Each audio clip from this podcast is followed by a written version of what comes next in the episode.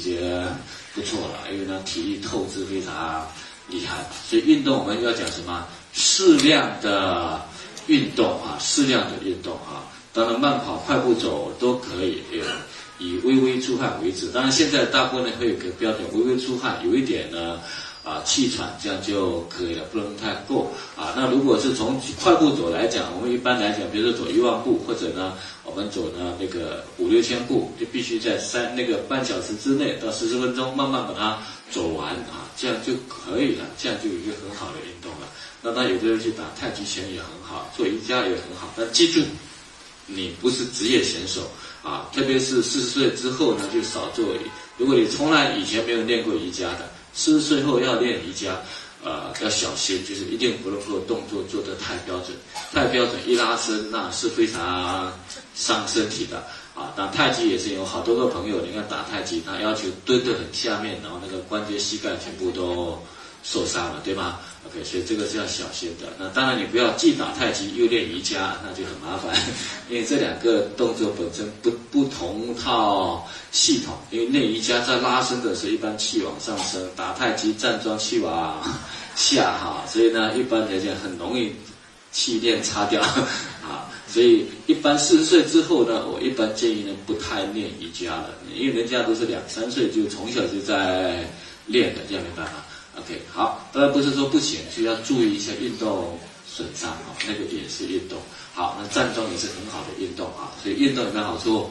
有的，运动必须有好处的，然后再加上合理的膳食，所以我们说这四个方面呢，它是相互促进，但不能够互相替代。无法相互替代，所以有一些人，你看一检查出问题啊，高血压，他说我平时没有运动就跑去运动了，所以这种人死得快吗？很快的。现在很多人就是因为跑步猝死的，就是运动呢，其实它是需要学习的，所以我们一直在讲说，健康是一种什么能力？你要运动也需要循序渐进，要有一个教练指导，不是你乱运动的。还有一些人，你看凌晨三四点、四五点，太阳还没有升起来就开始运动。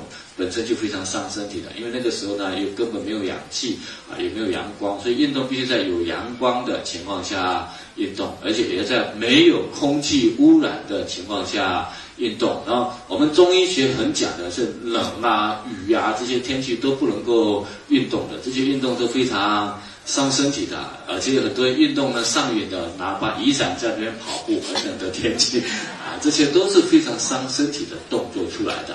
啊，对，所以运动呢叫适量的运动啊，所以也也要在健康正常的指导下，场地啊都要注意一下，对吗？我们讲，如果你现在呢去北京，然后特别是在公路边，然后起来跑步的话，那既然是死得很快，对吗？不跑呢还没那么快死，跑的死的都很快，因为一跑呢就深呼吸，深呼吸空气污染，PM 二点五全部都跑到深度的肺部里面去了，那当然会死得非常快了，对吗？啊，所以呢，运动是需要什么适量的运动，而且也需要什么学习的。你真的要做一个运动，那你就要必须要学这个运动量到什么阶段，呼吸要达到什么样的呼吸啊。所以以后我们会做一些专项训练啊，也是在谈这个方面的话题啊。所以叫适量的运动，再加上合理的膳食，OK。那么合理的膳食，我们主要谈合理膳食了。因为健康的生活方式是从合理的膳食开始的。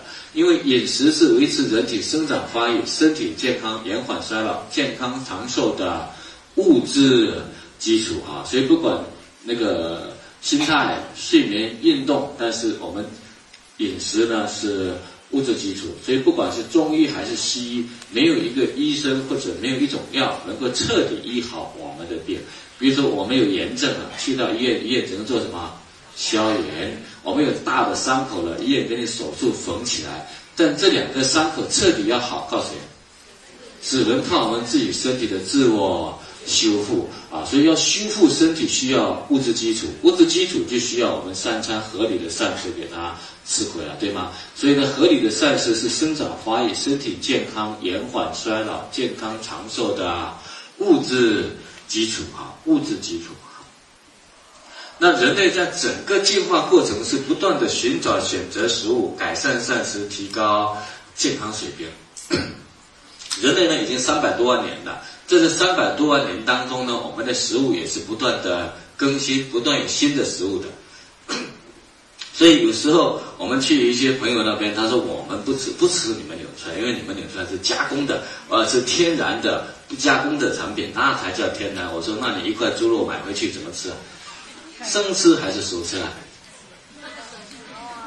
熟吃煮了吃，要不要加工？要的。我说这个加工是什么时候的事啊？三百多万年前呐。早期我们人类吃的是呢野菜野果，对吗？后来呢，因为体力需要，需要打猎，所以呢，把一些动物刚开始都是生吃的，啊，后来因为森林大火啊，啊，然后有一些动物被烤熟了，我们去吃，发现好不好吃？好吃又好消化，所以火的发明和发现，们人类呢才有了这个熟的动物吃了，啊，所以其实呢，我们的饮食结构是一直在变化的。我们唐宋之前一天只吃两餐的，原始社会呢一天呢吃几餐？不知道，有时候一天能吃一餐就不错了，有时候好多天才吃一餐嘛，对吗？啊，所以人类整个进化的过程呢，就是不断的去选择新的食物的过程。那么选择新的食物呢，是在人体的营养物质的生理需要和营养物质的供给之间建立平衡关系。就我们为什么要选择新的食物呢？我们的需要和我们的供给要。平衡，一旦这个失衡之后，我们就要去选择新的食物了。所以一旦失衡，就影响人的健康。所以维持合理膳食对健康非常的重要，不能让它失衡。一失衡，健康就会出问题。所以不均衡的饮食会导致营养的不均衡，某些营养素的缺乏或者过量。都会危害到我们的身体健康，引发一系列的慢性疾病，像癌症、脑血管疾病、心脏病、糖尿病、痛风、肥胖。所以我们看到饮食我们的健康的关系是非常密切的。那有人说做到合理的膳食就能保证我们的营养均衡吗？因为我们现在生活条件已经很高了，吃东西吃好东西都不成问题了，为什么还有营养素的缺乏问题呢？因为即使有的人说我已经很注重注意三餐的，但为什么还有身体问题呢？我们讲，因为呢，第一个呢，食物本身的极限，现在呢，我们吃的食物和我们二十年、三十特别是三十年前吃的是不一样。那个时候我们讲小时候养一头猪是十个月、十二个月的，对吗？啊，所以呢，那个营养成分不一样。现在呢，你去菜市场唱菜市场上买的菜和我们农村自己摘的菜，没有发现味道有没有一样？农村摘的菜呢，有菜的味道；菜市场上买的菜已经没有菜的原来的味道了。那味道真的差非常多的，对吗？也就是我们现在每吃的一口食物里面含的营养素的数量，比以前多还是少？少掉非常多了。而我们现在因为运动比较少，所以我们每一餐吃的食物的量比以前多还是少？也少了，对吗？小时候我们家的碗是这么大的。现在碗是越来越小啊，所以一个是每一口食物中的营养素的量少了，一个是我们吃的食物的量也少了啊，所以这是我们食物本身的极限。还有呢，加工食物安全、膳食结构的极限，生活方式的改变，都会影响着我们对营养素的。获取，所以你再怎么注意，都已经很难达到我们现在三餐的需求了。所以我们说，除了注意日常饮食之外，要进行什么适量的营养保健食品的补充，是因为现在这个平衡已经打破了啊，平衡已经打破了，你再怎么吃都很难达到我们现代人的需要。所以我们说，纽虽然是个新型的食物。新型的食物，我们要选择新的食物。不选择的话，已经会出现这种平衡，就是我们的需要和供给之间已经失衡了，所以才有这么多的慢性病的出现啊，是在这里啊。所以需要和供给之间失衡，你就必须进行新的食物选择啊。所以我们讲，我们给各位第一个概念，引出来是新型的食物，刚性。需求啊，那为什么是刚性需求？我们后面再看。那我们一讲到营养和营养素的概念啊，这个我们在安利云学堂里面，我们就一看营养和营养素的概念。好，营养素、营养和营养素的概念啊。我们这两天会有很多的概念，我们慢慢的去建立我们的有关健康、有关营养的概念性的东西。为什么要有概念呢？我们说健康要把握在谁手中？自己手中要学的，你不能靠学的，这样明白吗？因为自己有了专业知识之后，日常生活当中的方方面面、小细节，我们都知道如何去处理。我们最怕的是你把身体健康交给医生，这样明白？